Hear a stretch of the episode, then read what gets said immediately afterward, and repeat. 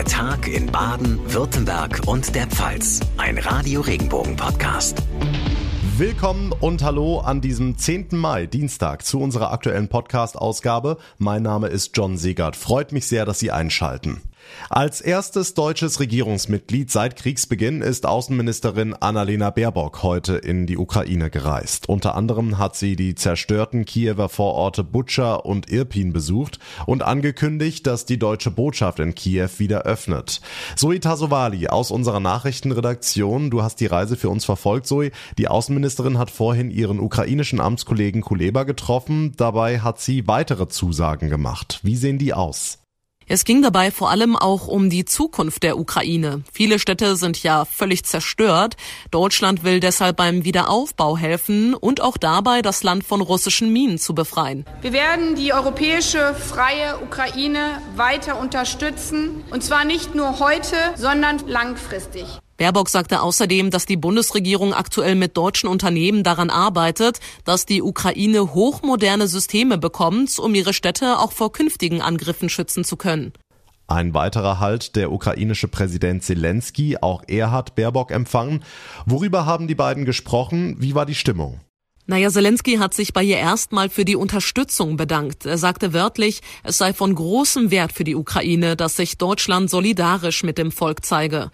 Die Stimmung war auch nicht angespannt. Es gab ja zuletzt einige Probleme zwischen der Bundesregierung und der Ukraine. Aber Baerbock und Zelensky wirkten vertraut und dankbar. Baerbock hat ihn dann außerdem informiert, dass in wenigen Tagen die Ausbildung ukrainischer Soldaten startet. Das dürfte ihn wohl am meisten gefreut haben. Hm, und die soll ja in Rheinland-Pfalz in Ida-Oberstein stattfinden.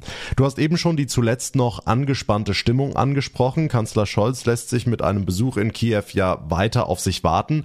Eine Forsa-Umfrage zeigt jetzt, dass auch die Deutschen wollen, dass er dorthin reist. Wie hoch ist die Zustimmung für diesen Besuch? Sehr hoch. Mehr als 70 Prozent wollen, dass Kanzler Scholz nach Kiew reist, beziehungsweise dass er und Bundespräsident Steinmeier die Einladung des ukrainischen Präsidenten Zelensky annehmen. Der hatte ja die beiden eigentlich für gestern nach Kiew eingeladen. Scholz hat aber auf eine Reise verzichtet. Viel überraschender finde ich ist, dass ebenfalls die Mehrheit findet, dass der Kanzler im Ukraine-Krieg angemessen handelt. Unter anderem die Union hat ihm ja mehrmals vorgeworfen, zu zögerlich zu sein. Das sehen also die meisten Menschen anders. Der erste Besuch eines Regierungsmitglieds in der Ukraine heute. Außenministerin Baerbock war in Kiew. Dankeschön, Zoe, für die Infos. Baden-Württembergs Innenminister Thomas Strobel ist in arger Bedrängnis. Weil er ein Anwaltsschreiben an die Presse weitergegeben hat, ermittelt die Staatsanwaltschaft inzwischen gegen ihn. Die Opposition im Landtag fordert den Rücktritt des Ministers, aber Radio Regenbogen Baden-Württemberg-Reporterin Barbara Schlegel, der Ministerpräsident hält an seinem Innenminister fest. Ja, Winfried Kretschmann stärkt Thomas Strobel den Rücken. Er hat ihm heute erneut sein volles Vertrauen ausgesprochen. An eine Entlassung habe er noch zu keiner Zeit gedacht. Weil er mein Vertrauen hat.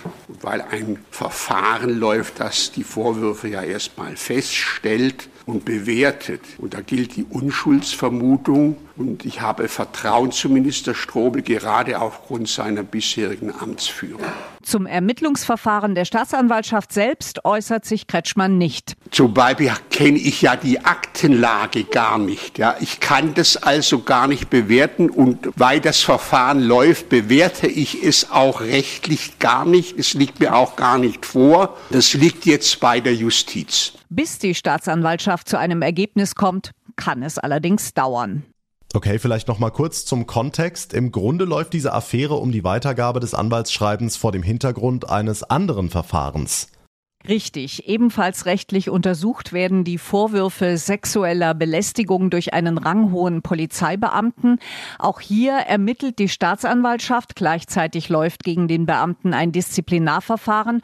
Und in diesem pikanten Fall hatte Innenminister Strobel von Anfang an Transparenz versprochen. Darauf hat auch Ministerpräsident Kretschmann heute noch mal hingewiesen. Das kann man ihm nun wirklich in keiner Weise vorhalten, dass er da irgendwie seine schützende Hand über unakzeptable Vorgänge gelegt hat. Im Gegenteil, er hat das ganz entschlossen und zügig behandelt, Also ich finde, da hat er eine sehr, sehr klare Amtsführung. Und vor diesem Hintergrund habe Strobel auch offenkundig das Schreiben öffentlich gemacht, meint Kretschmann. Das stammt vom Anwalt des beschuldigten Beamten. Darin bietet er ein Gespräch an außerhalb des Verfahrens. Strobel hatte gesagt, mit mir gibt es keine Deals. Also Kretschmann wartet ab, aber die Opposition fordert nach wie vor den Rücktritt des Ministers. Hat sie denn weitere Druckmittel im Ärmel? Sie kann den politischen Druck erhöhen, beispielsweise gleich morgen im Landtag bei einer aktuellen Debatte, beantragt von der FDP. Hier hatte schon der Debattentitel mit der Formulierung Verrat von oben für Zoff gesorgt. Er musste geändert werden in Verdacht der Veröffentlichung von Dienstgeheimnissen. Wie auch immer, FDP, SPD und auch AfD wollen den Minister und Ministerpräsidenten einheizen. Die FDP hat die Staatsanwaltschaft außer außerdem aufgefordert, das dienstliche und das private Handy des Ministers zu beschlagnahmen, falls sie dies nicht schon getan habe. Also so schnell wird die Opposition in dem Fall nicht locker lassen und diese Affäre könnte zu einer echten Belastung werden für die grün-schwarze Landesregierung. Innenminister Thomas Strobel hat das Vertrauen des Ministerpräsidenten, steht aber weiter unter Druck. Die Infos von Barbara Schlegel. Nachrichten für Rhein-Neckar, den Odenwald und den Kraichgau. Ich bin Alexandra Jone. Wer als Student in Heidelberg eine Wohnung sucht, der hat es im Moment nicht leicht. Das Sommersemester ist gerade losgegangen und die Wohnheime sind voll. Oberbürgermeister Eckhard Würzner bittet deshalb jetzt Heidelberger um ihre Hilfe. Ja, also wir hatten ja in den letzten zwei Jahren eine völlig verrückte Situation. Die Studentenstrukturen waren völlig ausreichend. Wir hatten gar keinen großen Druck mehr auf dem Wohnungsmarkt für Studierende. Viele sind zu Hause geblieben. Das hat sich jetzt geändert. Zum Sommersemester Semester sind jetzt viele, noch nicht alle, aber viele sind jetzt schon wieder nach Heidelberg zum Studieren zurückgekommen und suchen natürlich jetzt Wohnungen. Also jeder, der eine Wohnung zur Verfügung hat, bitte melden beim Studierendenwerk. In der Bahn- und Südstadt sind gerade neue Wohnheime im Bau. Nachrichten für die Region Karlsruhe, die Ortenau und den Nordschwarzwald. Ich bin Sascha Baumann. Streift ein Wolf durch den Landkreis Karlsruhe. Diese Nachricht hat viele Menschen und vor allem Hundebesitzer nervös gemacht. Neue Hinweise auf das Jungtier gibt es derzeit aber nicht. Der junge Wolf sucht vermutlich ein neues Revier und die Reise ist für das Tier nicht ungefährlich, sagt der Wildtierbeauftragte Daniel Reinhardt. Wo die größte Gefahr bei uns, muss man einfach sehen, im dicht besiedelten Raum, wo wir hier leben, sind die Straße, Autobahnen, Bundesstraße, aber auch die Bahnlinie, die ja zwangsläufig irgendwann irgendwann überqueren wird. Und das ist eigentlich die größte Gefahr für ihn, dass er halt dann gegebenenfalls von einem Auto, von einem LKW oder auch von einem Zug erfasst, verletzt und eventuell auch dann getötet werden kann. Nachrichten für den Breisgau, den Südschwarzwald und das Dreiländereck. Ich bin Tanja Burger. Um dem Pflegenotstand entgegenzuwirken, müssen ausländische Abschlüsse schneller anerkannt und der Beruf auch insgesamt attraktiver werden. Das sagt Birgit Scher, die Freiburger Diözesan Caritas Direktorin. Sie fordert mehr Rechte für die Pflegekräfte. Wie beispielsweise das Recht, auch eine Diagnose zu stellen oder Medikamente zu verordnen. Es geht aber auch darum, dass die Pflege die individuellen Bedarfe der pflegebedürftigen Menschen auch selbst feststellen können und dann die pflegerische Versorgung dann auch selbstständig festlegen können. Und zwar unabhängig vom Leistungskatalog. In Düsseldorf treffen sich heute und morgen die Digitalminister der G7-Staaten. Es geht um die Frage, wie können sich die Staaten noch besser vor Cyberangriffen schützen? Wie können die Staaten hier auch stärker an einem Strang ziehen? Mit dem Ukraine-Krieg haben die Hackerangriffe auch in Deutschland zugenommen. Ein Beispiel für so eine Cyberattacke ist das Rathaus in Schriesheim im Rhein-Neckar-Kreis. Schon vor Tagen ist der Angriff bekannt geworden und dass dabei Daten abgegriffen und geklaut wurden. Jürgen Müller aus unserer unserer Nachrichtenredaktion. Jetzt ist langsam auch klar, welche Daten das sind, denn sie sind zum Teil im Darknet aufgetaucht. Ja, sensible Daten wie von Pässen oder Personalausweisen waren offenbar nicht dabei, aber wohl einige Schriftstücke mit Namen. Das teilte heute ein Sprecher des Hauptamtes der Stadt Schriesheim mit. Überwiegend seien Informationen aus den städtischen Verwaltungsbereichen aufgetaucht und die hätten lediglich einen internen Nutzen. Daten vom Standesamt seien nicht dabei und offenbar auch keine Daten mit Kontoverbindungen. Hm, meistens fordern die Hacker ja dann Lösegeld. War das denn auch in Schriesheim der Fall? Nein, Lösegeld wurde nicht gefordert. Die Hacker forderten die Stadt nur auf, mit ihnen Kontakt aufzunehmen. was die Stadt aber nicht gemacht hat.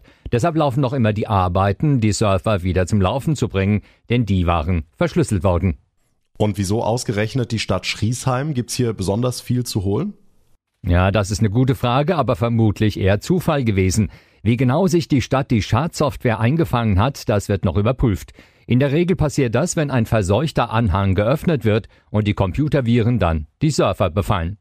Die Infos von Jürgen Müller zum Hackerangriff auf das Rathaus in Schriesheim.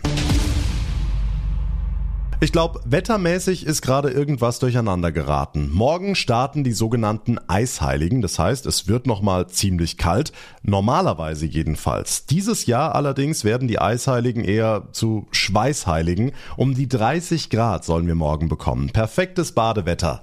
Sven Herget aus unserer Kirchenredaktion, warum sind die Eisheiligen nicht mehr das, was sie mal waren? Ja, also dafür gibt es zwei Gründe. Zum einen eine Kalenderreform. Dabei haben sich die Kalenderdaten verschoben. Die Eisheiligen selbst, also die Namensgeber der Tage, die sind aber nicht mitgewandert. Und es war früher so, dass es tatsächlich pünktlich zu den Eisheiligen nochmal einen heftigen Kälteeinbruch gegeben hat. Das ist heute anders. Der Deutsche Wetterdienst sagt, es gibt da keine Regel. Diesen Temperaturknick, dass es nochmal kälter wird, das haben wir oft schon Anfang Mai. Ab und zu ist es Ende Mai. Und so richtig Frost, den gibt's da selten. Experten machen dafür den Klimawandel verantwortlich.